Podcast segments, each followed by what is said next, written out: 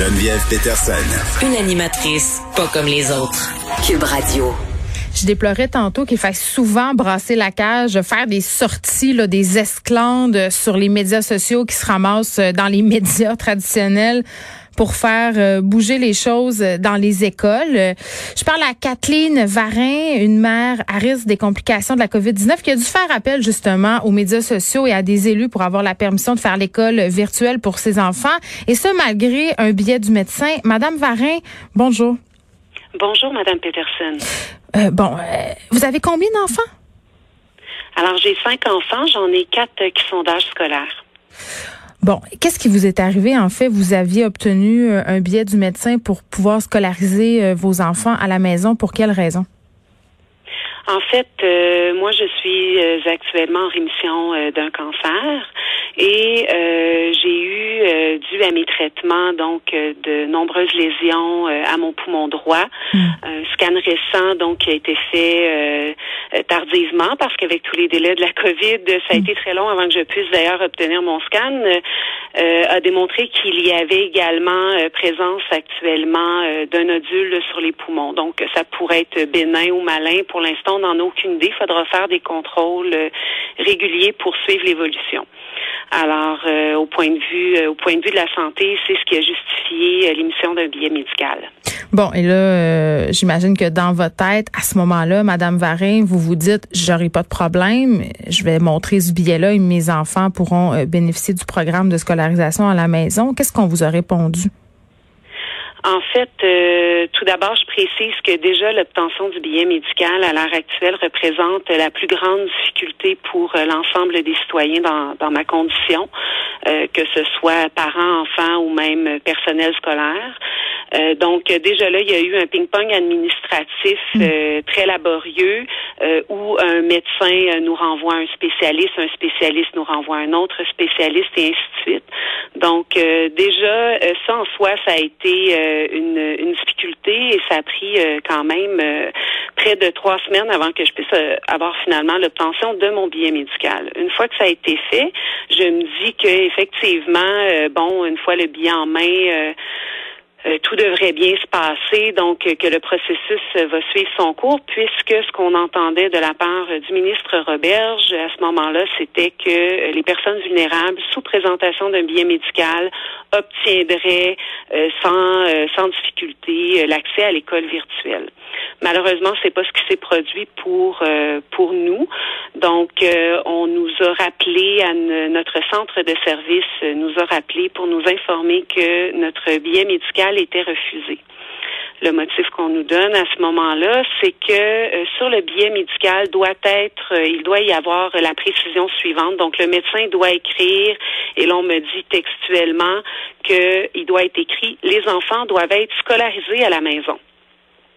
Et là, on se retrouve euh, à nouveau à la case départ parce que euh, le médecin qui, euh, qui émet le, billet, le, un médecin peut évidemment indiquer que les enfants doivent être scolarisés à la maison s'il s'agit d'un billet qui est émis pour l'un des enfants.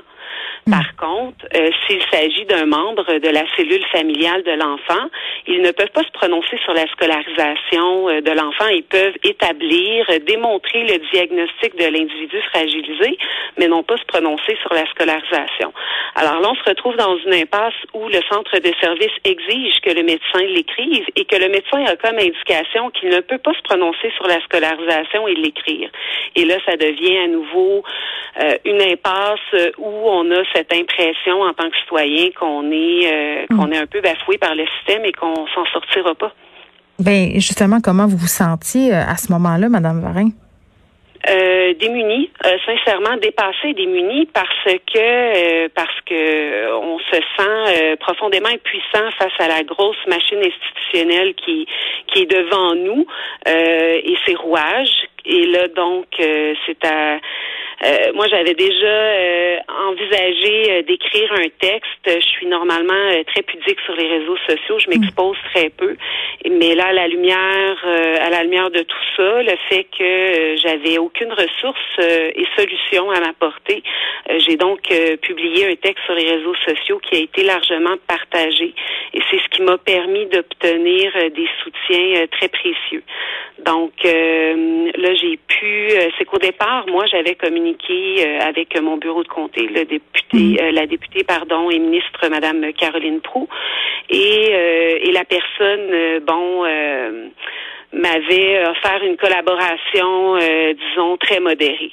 Et à la suite de l'apparition euh, de mon texte, une autre personne du bureau de Madame Prou a entré, est entrée en communication avec moi, alors Madame Gagnon, qui, elle, euh, a vraiment mis tous les efforts en place pour essayer de, de, nous aider.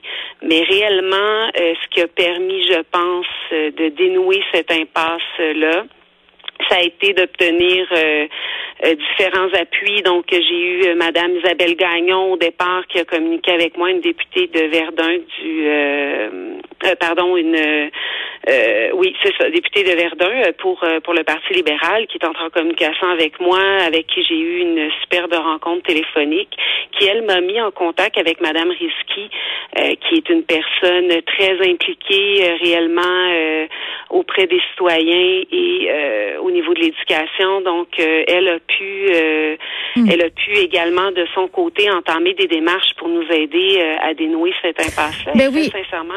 Oui. Parce que Madame Varin, là, vous avez obtenu entre guillemets gain de cause, puis on va lui parler d'ailleurs à Madame Marois Risky tout de suite après vous avoir parlé. Mais est-ce que vous avez l'impression que si votre cas avait pas fait le tour comme ça, là, ça se serait réglé de la même façon? Absolument pas je vais être très sincère, s'il n'y avait pas eu autant de tapage sur les médias sociaux, c'est-à-dire que j'avais réussi finalement à faire entendre ma voix, mm. euh, je pense qu'actuellement nous serions toujours dans la même impasse. Vous savez, euh, quand la personne euh, des, du centre de service a rappelé chez moi pour pour indiquer que finalement notre dossier allait être accepté, elle a laissé échapper en fait que compte tenu du, du bruit que ça avait fait notre dossier, euh, que l'ensemble des parents sur le réseau qui avaient été refusés pour le même motif euh, se verraient euh, finalement acceptés au niveau de l'école virtuelle. C'est épouvantable. oui, c'est épouvantable. Remarquez que pour moi, c'est une victoire supplémentaire parce que je me suis dit, ben, coudon, ça a permis à d'autres parents également d'avoir un, un, accès. mais cet accès-là n'est pas facilité. Puis je pense que en ce moment, sur plusieurs territoires partout au Québec. Il y a d'autres parents qui vivent énormément euh, de difficultés. Puis, euh, tu sais, ce qu'il faut savoir, c'est qu'on s'attaque à un groupe de gens qui est fragilisé, qui est vulnérable, hmm. et dont certains n'ont pas l'énergie et la capacité de se battre contre euh, contre la rigidité du système qui est mis en place actuellement. Mais oui, puis c'est pas tout le monde qui a aussi les, les moyens de, de faire des, des, longs statuts Facebook très éloquents. on va se le dire. On va aller. On va se le dire. Oui. Ils doivent souvent renoncer. ils vont souvent renoncer au détriment de leur santé parce qu'ils sont submergés aussi par l'ampleur de la démarche euh, et des difficultés qu'ils rencontrent. Puis ça, euh, ça c'est terrible parce que je pense qu'on se doit en tant que société d'offrir à tout le monde euh, le, le, droit de faire euh, valoir euh, notre droit à finalement faire respecter euh, notre notre santé puis à se sentir en sécurité. Oui, que tout le monde ait droit au même traitement aussi. Je pense que c'est fondamental. Kathleen Varin, je vais vous souhaiter bonne chance avec cette scolarisation à la maison, mais aussi avec votre propre santé. Kathleen Varin, qui est, qui est une petite mère qui a eu de la difficulté enfin à avoir accès à l'école virtuelle pour ses enfants malgré un billet du médecin. C'est quand même assez en tout cas, moi, ça me renverse à chaque fois de me rendre compte qu'il faut brasser de la merde, entre guillemets, pour se faire entendre et pour que les choses changent et qu'on et que cette dame-là ait entendu de la part euh, des membres euh, du gouvernement que parce que son histoire avait fait du bruit, les autres personnes pourraient bénéficier du même traitement. En tout cas, moi, ça me fait réagir.